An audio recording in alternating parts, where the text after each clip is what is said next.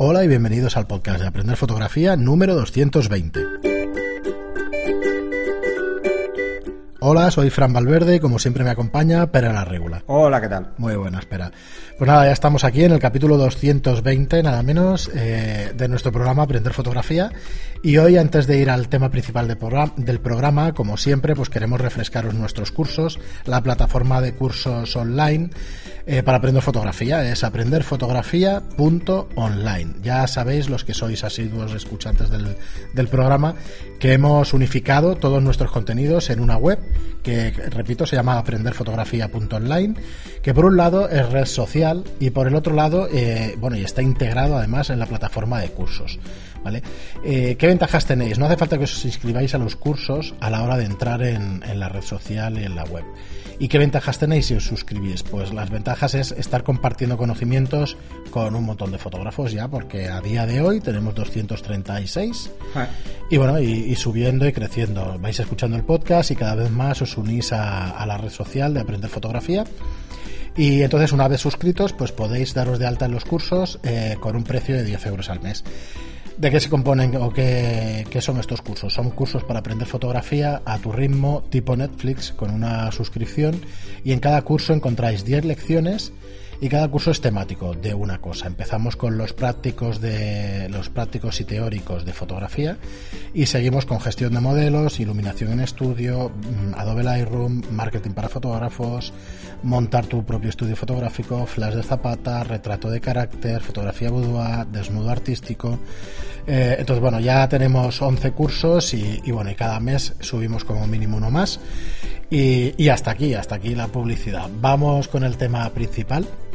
No te he dejado ni meter. No, no, no, ni nada. ahí lanzado. Lanzado, lanzado. Y bueno, para ser breve, dos minutitos, espero que no canse demasiado. Y, bueno, y hoy el tema, nos habéis hecho muchas veces las preguntas eh, a Pera eh, del tema del flujo de trabajo. No pretendemos que este programa repasemos el flujo de trabajo enterito, aunque bueno, lo podemos tocar un poco, un poco a fondo. Pero Kat, que es usuaria de, de la red social, es usuaria de Telegram, que por cierto tenéis otro grupo de Telegram como Aprender Fotografía, donde podéis entrar e interactuar, donde ahí sí que somos 600. Pero en todo el amplio concepto de la palabra. Sí, además se llama así, o sea que está bien es dicho. Un supergrupo de Telegram y es un supergrupo por la gente que tenemos ahí. Ya son más de 600. Y nos dice Kat, eh, nos dice, hola, me encantaría que explicaseis un poquito vuestro flujo de trabajo. Una de las cosas que más me interesa saber es cómo elegís las fotos candidatas a la edición. Yo personalmente soy muy indecisa y es lo que peor llevo. Nunca sé cuál elegir ni por cuál decantarme. Si no es mucho pedir, qué tanto por ciento se le muestra al cliente para que él elija su selección, etcétera, etcétera. Eh, y gracias, nos dices nada. Gracias a ti por la pregunta. Es depende, es depende del cliente y del trato que tengas con el cliente y si te conoce o no te conoce o si conoces muy bien cuáles son sus gustos. Lo que, ¿Por qué te digo esto? Porque te puede pasar que las fotos que escojas tú no le gusten al cliente y dejes en el tintero otras que sí que le van a gustar. Entonces eso con el tiempo y la práctica vas haciéndote a cada cliente y vas identificando un poco cómo es. Lo primero que deberías hacer es, eh, antes de empezar a hacer nada con un cliente nuevo, es tener claro qué tipo de fotos busca. Por un lado. Y por otro lado, cuáles de las que le han hecho otros fotógrafos, porque si no, no te habrían llamado a ti, porque los ha descartado. Por, si no le gustan, porque no le gustan las fotos o porque son muy caros o por lo que sea. Pero intenta averiguarlo, ¿vale? Esto es que a veces mucho más fácil con un café o una cerveza delante ¿Y por qué te digo esto? Porque entonces ya empiezas a tener un criterio de selección. Una cosa que yo suelo hacer es durante la sesión, muchas veces está el cliente. Entonces, eh, si estás en exteriores, pues eh, le enseño fotos y cuando veo que una dice, hostia, esta es chulísima, la marco en la cámara, ¿vale? La protejo. Eh, puedes hacerlo de varias formas. La mayoría de cámaras te permiten bloquear la foto, ¿vale? Darle, pues eso, que está el candadito. Otras cámaras te permiten poner la etiqueta. La mía me permite bloquear, poner etiqueta y poner un audio. La mía me permite poner un audio. Y entonces yo le doy al botón y digo mm, selección. Y ya está. O cualquier chorrada. Entonces todas las que tienen audio las selecciono. Esta es una. ¿eh? Esta es una opción. Muchas te pueden, cámaras te dejan incluso poner las estrellas, que luego Lightroom las ve, que lo sepáis. ¿eh? Las estrellas están básicamente porque es una información que está en el EXIF No la tiene que meter Lightroom, o sea, la puede apuntar directamente. Por eso es cuando exportéis desde Lightroom, por ejemplo, o desde Capture One, que también lo puedes hacer, cuando exportéis ese EXIF que no lo ponga, porque si no, salen las estrellas, las subes a todas partes y las estrellas están, en el EXIF. El EXIF es un sencillo. El EXIF es simplemente la cabecera del archivo. Es la cabecera del archivo. Pero está incrustado dentro está del dentro, archivo. Está no, es dentro. un, no, no, es un no va archivo aparte. aparte. Está vale. dentro, está dentro. Es como está dentro de todos los archivos de imagen, de vídeo. Vale, pero cualquier software de estos de edición te permite toquetear. Es, una, es ¿no? información muchos. XML que está guardada dentro. Es un archivo de texto muy pequeño que está metido dentro, está incrustado, está embedido. Vale. Y tiene información pues de cuál es la cámara, el objetivo, la focal que has usado, la De obturación todo lo has que el fabricante deja, deja poner, ¿no? Luego está también, sí, sí, pero todos, todos tienen que dejar como mínimo lo que es la norma EXIF, tiene unos datos muy Vale, vale, vale. específicos. O sea, es, un- es normal. Es una norma, sí. Esa es la ventaja, si no sería un, un lío.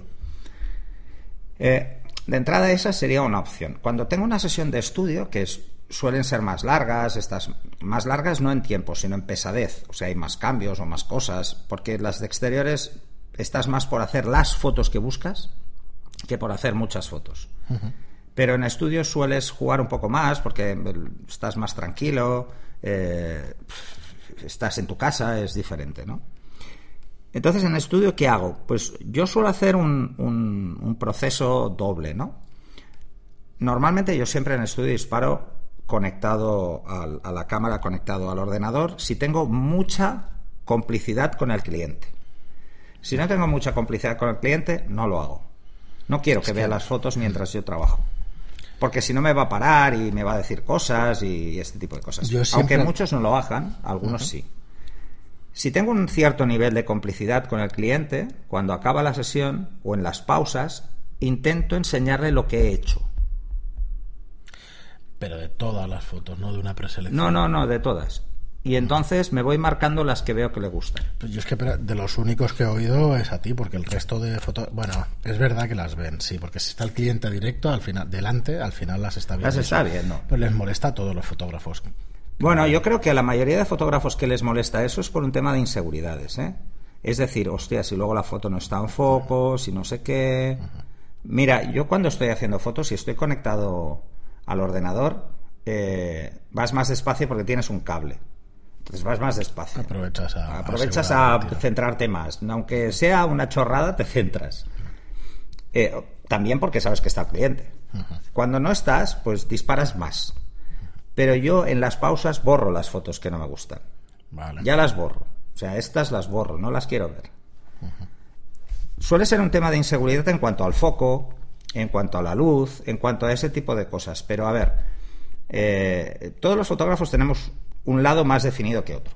¿eh? Hay, fotógrafos que son tremendamente creativos y que hacen encuadres imposibles y que eh, buscan cosas muy bestias a nivel artístico y hay otros como yo que buscan, eh, bueno, que somos quizá un poco más técnicos y entonces nos preocupamos muchísimo más del enfoque, de que la luz sea perfecta, de que no estamos pensando en el postproceso que vamos a hacer, o sea, intentamos hacerlo directamente.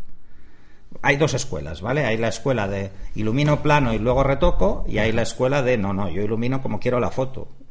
Las dos tienen ventajas e inconvenientes. El que ilumina plano que no que puede cambiar la luz como le dé la gana y el que ilumina como hago yo no puede cambiarla porque ya las sombras están por todas partes y entonces eh, Sí, ya no se puede cambiar. Ahora, el que ilumina plano luego tiene un trabajo de postproducción muy heavy y yo no. Bueno, a mí es que no me gusta tanto editar, pero hay, hay fotógrafos que les encanta, ¿no? Entonces, en mi flujo de trabajo puedo llegar a incluir con los clientes que tengo muchísima confianza, o sea, no en la primera sesión, sino clientes con los que tengo confianza, sé que ya hemos hecho varias sesiones, sé qué tipo de fotos le gustan, entonces me siento más libre. Incluso lo siento en la mesa y le digo, oye, márcate las que te gustan. Pensar que eso es casi un caramelito. Y os voy a decir por qué. En una sesión de publicidad normalmente se suelen vender 20 fotos. Entre 10 y 20, ¿vale? Para, porque es una editorial de publicidad o simplemente es publicidad pura y dura. No se dan más de 20 fotos. Cada foto extra se paga aparte. Si el cliente te marca 50, va a pagar 30 de más. Porque las va a querer. porque las ha visto y las quiere. O sea, ahí hay dos componentes. El componente puramente práctico técnico, que es decir, ostras, que no seleccione una que, que esté mal para mí, pero ¿qué es mal para ti? ¿Que el foco esté mal? Seguro que la siguiente es prácticamente igual y tiene bien el foco. Y el cliente no, Yo creo que ya... no va a diferenciar eso, ¿vale? Vale. Sí, luego te hago cuatro preguntas de lo que pregunta ella, porque ahora explicas más o menos cómo trabajas tú. O en Eso es de cara a, a- determinar como mínimo cuáles son las fotos que le gustan a mi cliente. Que es lo más importante para luego no hacer lo que le pasa a Kat, que Claro. es me vuelvo loco porque no sé cuáles. Y es porque no he tenido feedback con el cliente. Mi feedback con el cliente ha sido justito, por no decir nulo. Eh, por ejemplo, cuando es catálogo, yo no le pido feedback al cliente. Eh, El cliente me va a pagar, pues, además, normalmente el cliente solo está para ver cómo le queda la ropa a la modelo, para poco más.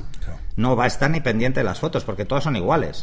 Entonces, eh, ahí no le pides feedback. Eh, yo sé que tengo que poner una de frente, una de perfil y una de espaldas, y ya está, eso es lo que haya contratado. Porque es así.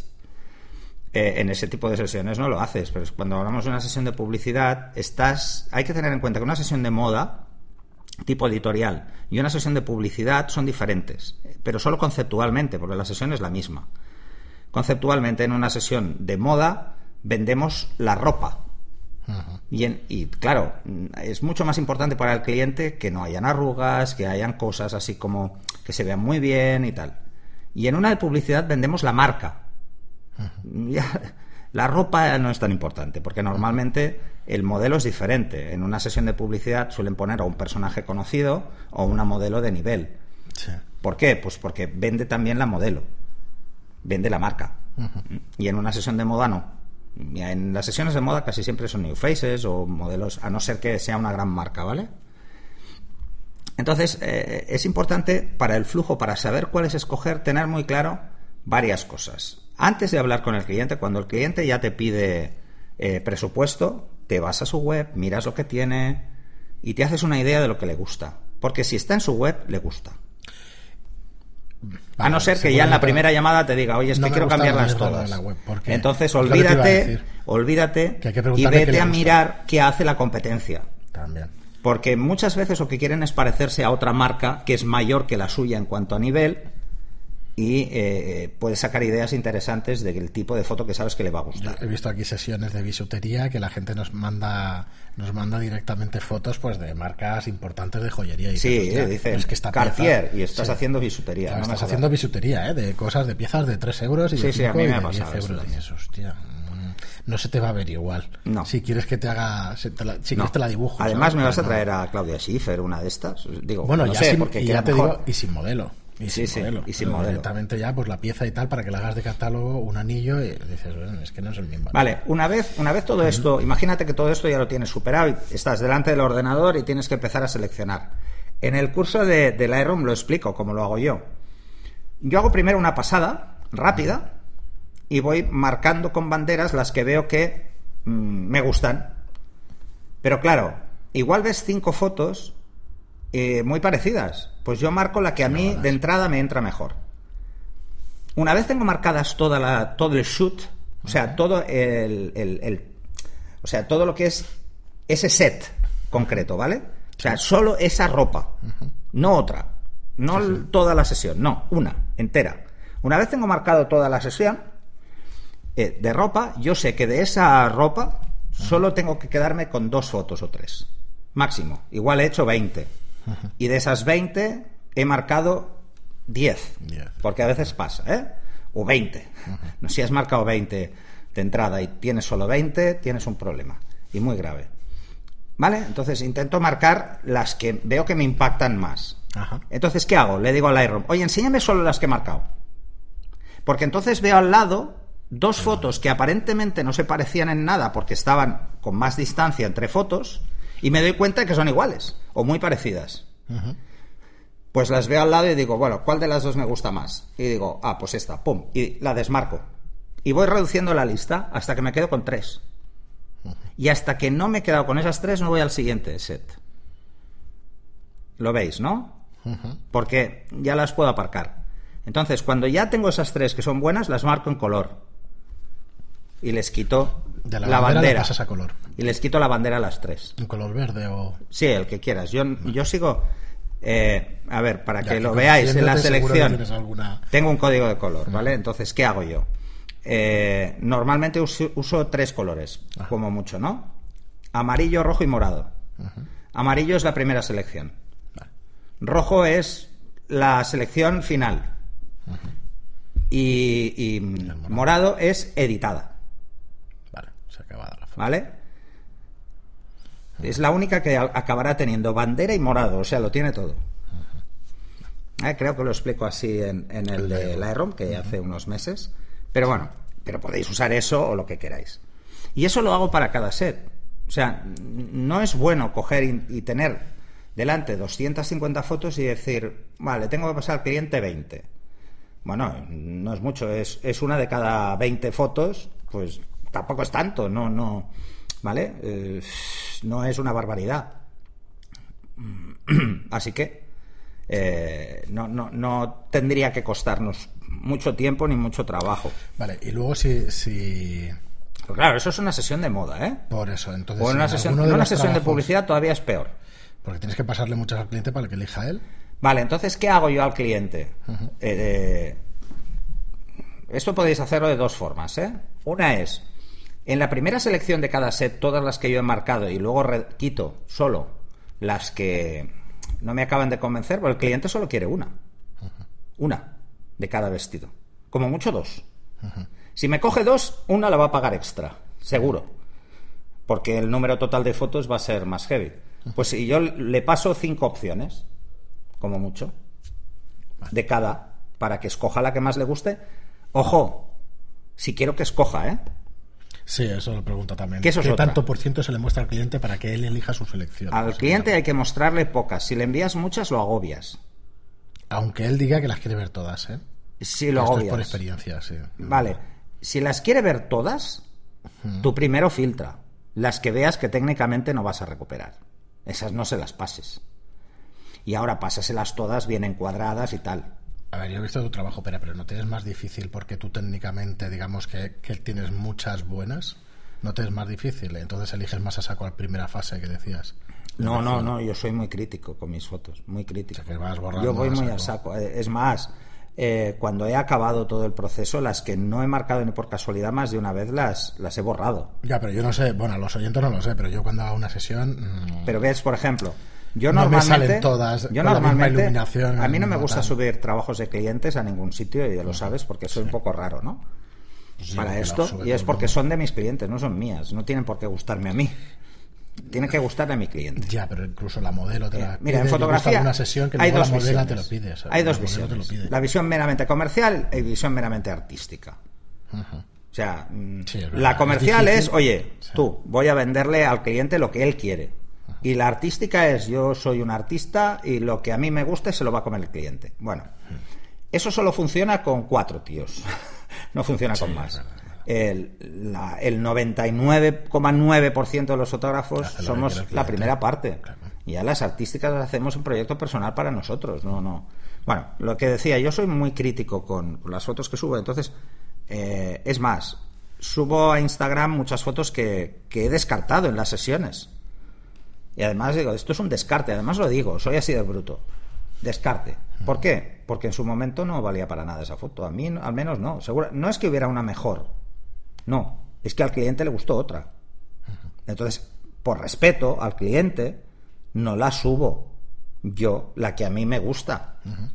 Y la suya, la que ha escogido, no la subo hasta que el cliente ha acabado la campaña. Por un tema de respeto. ¿Vale? O sea, hasta que no ha pasado el año o los dos años, yo esas fotos están en la, en la nevera. Porque son del cliente. A no ser que el cliente, como pasó por ejemplo con la de las gafas, con KBL, Sí, ya que las el cliente me dijo, sí, sí, súbelas porque quiero... Yo que- creo que ese es el porque era una, era una marca nueva, bueno, era un, un propietario nuevo de una marca americana muy potente Que y que quería darlo a conocer en Europa y entonces cuantas más fotos se vieran, pues mejor, ¿no? Entonces lo que hace ilusión es ver un, un banner enorme en el Charles de Gaulle. Pero luego lo piensas y dices, lo que debe haber costado ese banner y lo que me pagó a mí. O sea, qué asco, ¿no? Pero bueno, es así. Entonces, en el tema del- de la selección de fotografías, debéis mirar diferentes aspectos. Primero, el primero y más importante es, técnicamente no es un truño, o sea, técnicamente esa foto está bien, vale, pues esa ya la hace candidata a, en primera instancia. En segunda instancia, lo que quiero hacer al final me va a dar esa foto más trabajo o menos trabajo. Imaginaros que es una foto que está perfecta, pero hay papeles en el suelo, eh, los pelos están muy por la cara. Vale, si me va a dar mucho trabajo, tengo que buscarme una alternativa. La alternativa pasa a veces por escoger dos fotos. Eh, diréis, ostras, ¿por qué? Dice, muy fácil, porque igual tienes una foto donde en la cara no hay un puñetero pelo, pero la poses una mierda y le cambias la cara. Y lo, la editas cambiándole la cara. Esto lo he hecho. Cuando estás en estudio, estás en exteriores, es más difícil, pero en estudio es muy fácil. ¿Vale? Tienes que tener una alternativa. ¿eh? Yo siempre pongo como ejemplo eh, una sesión que hice con Rafa Margo, que tenía eran cinco personas en un fondo negro, seguro que lo habéis visto, con unos sacando humo. Eh, y en la foto que estaban mejor todos, mm, Rafa no estaba bien, porque hacía una gañota, pues cambié la cara, o sea, le cambié la cabeza de una foto a otra. Eh, porque justo en la anterior había uno que tenía un ojo cerrado, pero él no. Y él estaba bien, pues cogí esa. O sea, ¿por qué? Porque haber editado esa foto habría sido un error no habría conseguido todo el impacto que tuvo la foto. Y al final me, queda, me quedé con una. O sea, pensarlo. O sea, en una sesión, para este caso no, era una editorial y era una portada de una revista. Entonces, para la portada solo escogí dos fotos. Dos, porque eran las dos únicas que hicimos verticales, pensando en la portada. Y escogí una que reían y otra que estaban serios. Ya está porque hicimos esos, ese ejercicio. Oye, ¿y qué haces con el resto de fotos que, no, que has descartado? ¿Y son las borras directamente? ¿Te guardas algunas? Yo lo primero que hago es, igual que voy marcando las que digo ok, también voy marcando con la bandera negra las que digo mierda, borrar. Y cuando he acabado, borro. Borro. Claro, es que. a ver, si la foto no tiene foco, si has cortado pies, si no, yo borro eso, porque no me. ¿Para qué? Ah, no, porque esa que he cortado el pie puede hacer un plano tres cuartos. No, y luego el cliente viene y me dice, no, es que voy a hacer un póster. Incluso. Y luego resulta que esa foto tiene una resolución de 2500 por 1000. Hostia, no, esta foto no se puede ampliar. Ya, claro. Incluso las familiares, espera, las que hagas de familia y tal. Uy, no, esas son las que más borro. Las familiares son las que más borro. que más me costaba, pero... no, no, son las que más borro, pero porque tengo la confianza y la seguridad de que si la foto es mala la vuelvo a hacer. O sea, otro día ya lo pillaré mejor a mi hijo, a mis hijas o a quien sea. No, no, no. Sí, eso es seguridad en la técnica. Estoy, estoy, convencido. Lo más importante para no complicarte la vida en la selección de las fotos es tener seguridad técnica. Ah. Es decir, cuando yo le doy al botón, sé lo que estoy haciendo. Ah. Y hasta que no sé no tengo claro lo que voy a hacer, no le doy al botón. No, porque al final es que es muy común que Mira, os pongo un ejemplo. De hacer dos veces la misma foto y de coño, deja de disparar, que es la misma iluminación y la misma cara. Exacto. Te va a salir la misma foto. Es la misma foto. Yo, por ejemplo, he visto a fotógrafos trabajar que veo que la modelo ni se mueve y disparan una ráfaga. Y digo, hostia, pues será por si se mueve un pelo el viento o algo, digo yo, porque si no, no lo acabo de entender, ¿no? Eh, a ver, hay que tener en cuenta a ver, hay muchos factores a tener en cuenta, ¿eh? eh no, no quiero parecer frívolo, pero hay muchos factores a tener en cuenta. El primer factor a tener en cuenta es cuál es tu equipo humano en la sesión de fotos. A ver, eh, en una sesión de exteriores como la de KBL éramos 18 personas de equipo. 18. Entre estilistas, maquilladores y solo había dos modelos. Madre pero yo tenía mm, dos ayudantes, estábamos grabando también making of y estábamos al mismo tiempo grabando un videoclip y eran tres tíos más solo para la parte de vídeo, ya son seis técnicos, por decirlo de alguna forma, pero luego estaba, claro, maquilladora, peluquera, estilistas eran dos, y vas sumando. Entonces, cuando la sesión es de este estilo, el fotógrafo coge y le dice, yo le digo a la make-up, le digo, mira, tú te quedas aquí y cualquier cosa que yo te diga, corriendo lo arreglas. y al peluquero lo dejo en el otro lado del set y al a la- porque están más cerca de la modelo y el primer pelo que veas me lo apartas. Prefiero mm, perder una foto porque ha aparecido el tío, ¿vale? Que luego tener que retocar un pelo.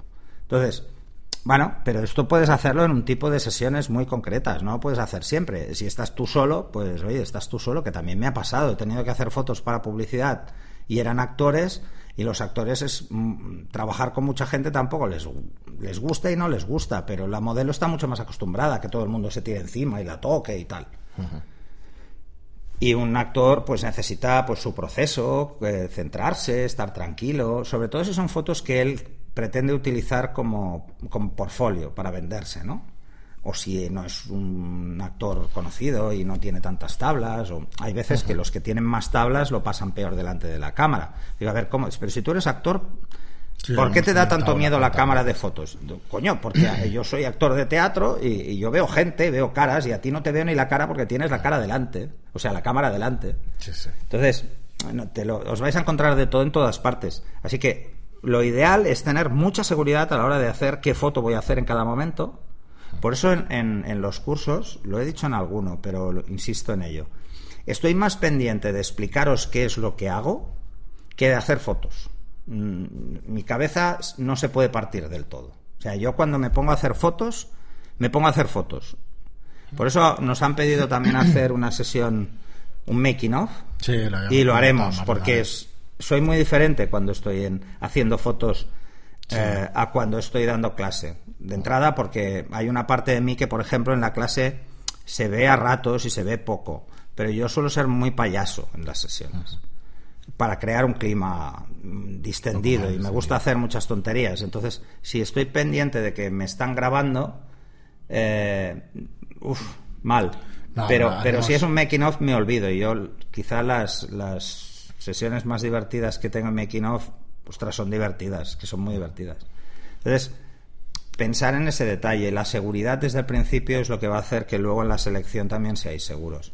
Pero ser críticos, pero no os machaquéis. O sea, a ver, un mal día lo tiene todo el mundo.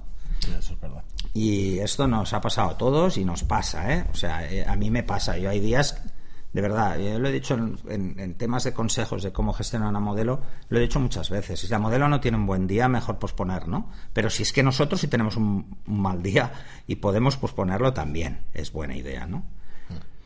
¿Por qué? Porque es, existe el componente artístico que requiere de un estado anímico muy concreto Sí, para, sí, claro. para poder ser creativo. Pero es que el lado técnico también funciona así. Si tú no estás centrado en la técnica, Sí, sí, está pensando en otra por el hecho de que eh, y estás pensando en otras cosas, la cagarás, o sea, harás pifias. Pero ojo, eh, ¿cuándo realmente tienes seguridad? Cuando no piensas en ninguna de las dos. Ni en la parte creativa ni en la parte técnica. Te salen, fluyen. Eh, Esto es by water, my friend. Ya, ya, ¿Vale? La frase esta del Bruce Lee. Se Bueno, agua. es práctica y práctica y práctica y práctica y oficio. Y... Así que yo no le daría muchas vueltas. O sea, si- la verdad, lo que os recomiendo es ir haciendo la selección cada vez más pequeña. Cada vez más pequeña. No que borréis las fotos eh, directamente, porque a veces es muy heavy, ¿no? Ir haciendo la selección más pequeña. Eh, enviarle todas al cliente tiene riesgos.